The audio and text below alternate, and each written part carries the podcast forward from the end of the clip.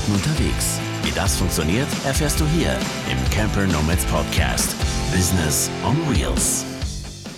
Halli, hallo und herzlich willkommen zu einer neuen Folge des Camper Nomads Podcast. Heute mal mit einer kurzen, knackigen Folge zum Thema wichtige Entscheidungen treffen. Ich glaube, das kennt jeder von uns, hat das vielleicht mal vor sich hergeschoben und tut sich vielleicht auch ein bisschen schwer mit so mancher Entscheidung. Warum das so ist und ja, welche Entscheidungshilfen es so gibt, das erzähle ich euch in den nächsten zehn Minuten. Da habe ich aber gar nicht alles reingepackt, sondern einige weitere Tipps findet ihr dann noch in der Verschriftlichung, also auf unserem äh, Blogbeitrag dazu. Wir haben äh, dieses Thema jetzt genommen, weil das unser Start war in unser neues Format für den Mitgliederbereich. Da bieten wir jetzt alle zwei Wochen mittwochs 11 Uhr CN10 an. Also in 10 Minuten ein Thema, ein Vortrag dazu und dann nochmal 10 Minuten Austausch bzw. Q&A. Also wenn euch das auch interessiert und ihr da mal live dabei sein möchtet und euch dazu austauschen möchtet, dann kommt doch gerne in unseren Mitgliederbereich und äh, dann kann man sich auch direkt austauschen und bekommt es nicht nicht nur einfach so auf die Ohren wie jetzt hier durch den Podcast. Ich wünsche euch trotzdem ganz viel Spaß bei dieser Folge und äh, immer gute Entscheidungen oder schnelle oder je nachdem. 20.000. Wir treffen jeden Tag rund 20.000 Entscheidungen. Viele davon sind ja eher unbedeutend und ein paar wenige sind natürlich wichtig, wirklich wichtig. Und wichtige Entscheidungen sind die, die mit deiner Gesundheit, deiner Familie, deinem Beruf, deinen Finanzen und auch deiner persönlichen Weiterentwicklung und so weiter zu tun haben. Und in Bezug auf uns könnten das natürlich so sein, soll ich meine Wohnung kündigen, meinen Job kündigen, starte ich in die Selbstständigkeit, ziehe ich in den Camper, nehme ich jetzt eine Auszeit oder erst in fünf Jahren und so weiter. Weniger wichtige Entscheidungen na, beginnen ja oft gleich früh und kosten uns bereits auch morgen so Energie, wenn wir die Entscheidung dann erst treffen.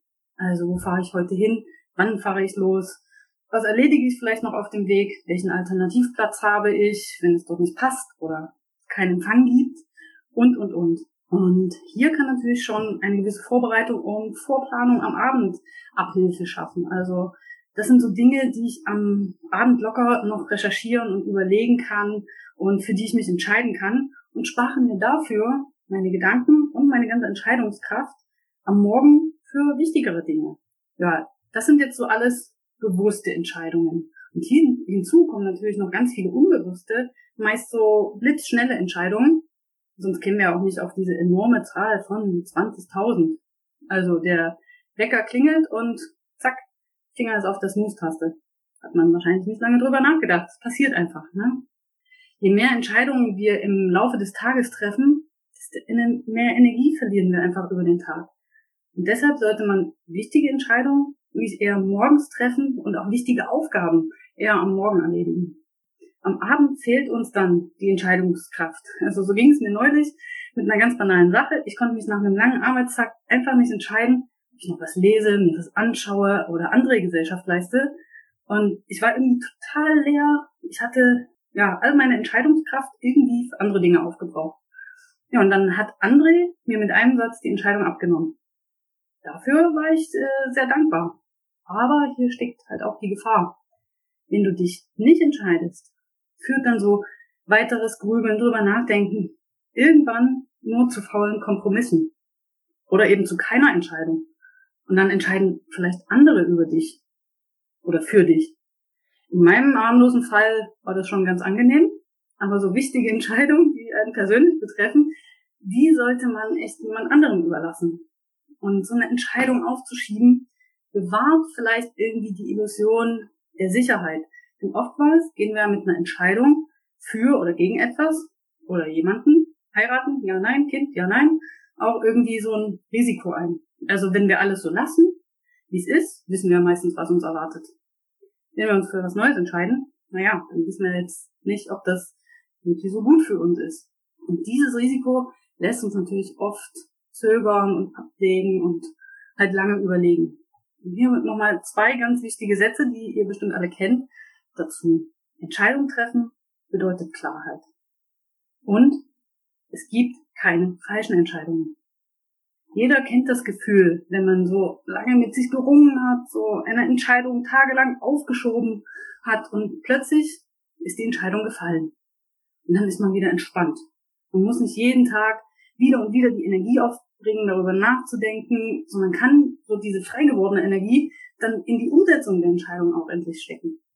Und alle 20.000 Entscheidungen, die du pro Tag triffst, egal ob sie gut sind oder vielleicht nicht so optimal, sie werden ohnehin eine Konsequenz haben. Also muss man sich einfach auch mal klar machen. Auch wenn du dich nicht entscheidest, auch das hat eine Konsequenz.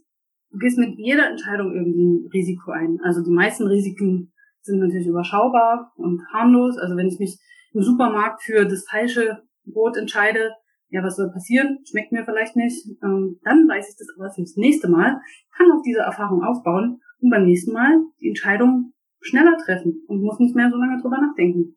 Das Brot, das Brot oder das. Bei einer Glutenunverträglichkeit jetzt vielleicht ein größeres Problem, aber wenn man das weiß, ja, dann entscheidet man sich ja auch meistens gar nicht so ähm, für so ein Brot. Und ich habe schon angesprochen, warum ist oftmals die Entscheidung so schwer? Warum tun wir uns so schwer?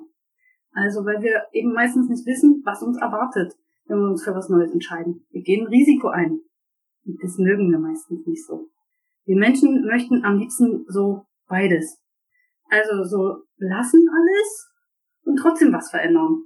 Nicht so richtig gut essen und trotzdem super schlanken Körper haben. Und ein selbstbestimmtes Leben führen, aber trotzdem den vermeintlich sicheren Job behalten. Ähm, einen sauberen Camper haben, aber den auch jetzt nicht jeden Tag putzen müssen.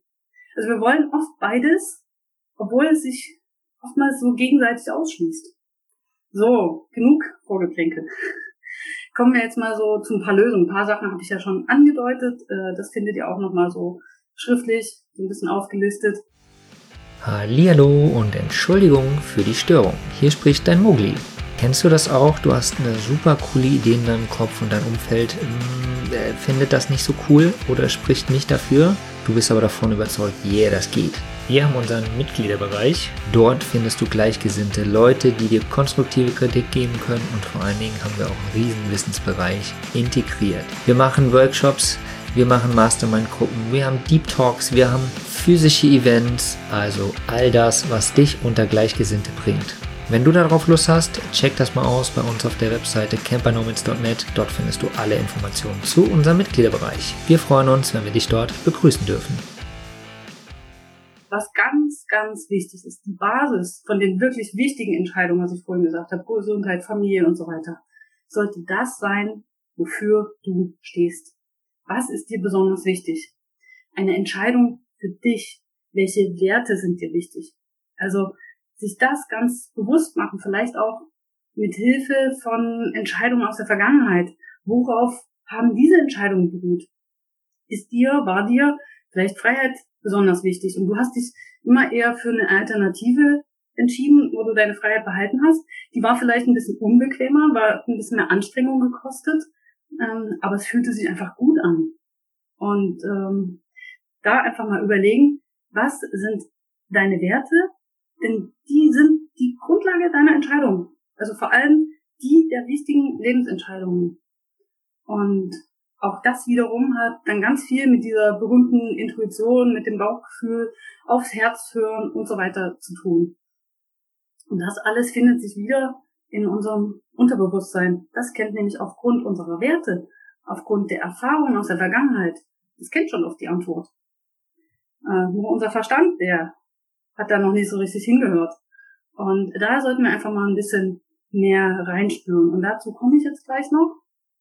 Jetzt einfach nochmal so ein paar andere Tipps. Also ja klar, die berühmte Pro-Kontra-Liste kennt man und sicherlich auch äh, die Überlegung, äh, sich mal auszumalen, was schlimmstenfalls passieren kann. Das schlimmste Szenario ausmalen, was passieren kann. Und dann. Also selbst wenn dieser Fall eintritt, hast du ja die Möglichkeit, dort neu zu entscheiden. Man hat immer die Wahl. Keine Entscheidung ist endgültig. Also es sei denn, es geht um Leben und Tod, aber zum Glück äh, stehen wir vor solchen Entscheidungen eher selten. Was mir jetzt zum Beispiel sehr geholfen hat, also weiterer Tipp, ähm, mich für ein Thema zu entscheiden. Also ich hatte auch mehrere im, äh, im Kopf, Topf, konnte mich nicht entscheiden und ich habe einfach mal alle aufgeschrieben, äh, so die Ideen, die ich hatte und mir eine Deadline gesetzt, wann ich die Entscheidung treffe. Und das hat mir sehr geholfen. Also ich habe mir die äh, Alternativen so angeschaut und ge dann genommen, was mich so angesprochen hat, wusste, okay, jetzt muss ich mich entscheiden und fertig. Dann wird dann nicht nochmal abgewägt, naja, und vielleicht passt das besser und dann, vielleicht sollte ich damit anfangen. Nee, war fertig. Und dann fühlte sich das auch gut an und dann konnte ich, wie vorhin schon gesagt, die Energie darin setzen, das Ganze umzusetzen und mich darauf vorzubereiten. Und was man mit dem Aufschreiben auch machen kann, ähm, ist äh, diese Sachen einzeln auf verschiedene Zettel schreiben, so richtig physisch und sich die Zettel zur Hand nehmen und dann mal so richtig hineinzuspüren, wie sich diese Entscheidung anfühlt. Also nicht der Moment der Entscheidung, sondern als hättest du die Entscheidung schon bereits getroffen. Ähm, wo hast du ein gutes Gefühl? Wo ist so Weite da? Ähm, und auch hier kommt dann wieder unser Unterbewusstsein äh, zum Tragen.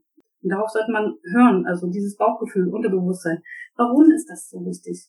Weil dieses Unterbewusstsein 95 Prozent ausmacht und unser Bewusstsein nur 5 Prozent. Also, ihr kennt das Eisberg, oben 5 Prozent Verstand, unten der ganze Rest, da ist die Basis von uns, die unbewusste Intelligenz, die Summe all ähm, der Erfahrungen, die man hat. Deswegen so eine Liste ist zwar gut, aber in sich hineinhören und diese jeweiligen Situationen vorstellen und sich hineinfühlen, das äh, führt dich zur eher richtigen Lösung. Okay, puh, das schaffe ich jetzt nicht mehr, was ich noch sagen wollte. Also, was man noch machen kann, Münze werfen, wenn du nur A und B hast. Welches Gefühl stellt sich ein?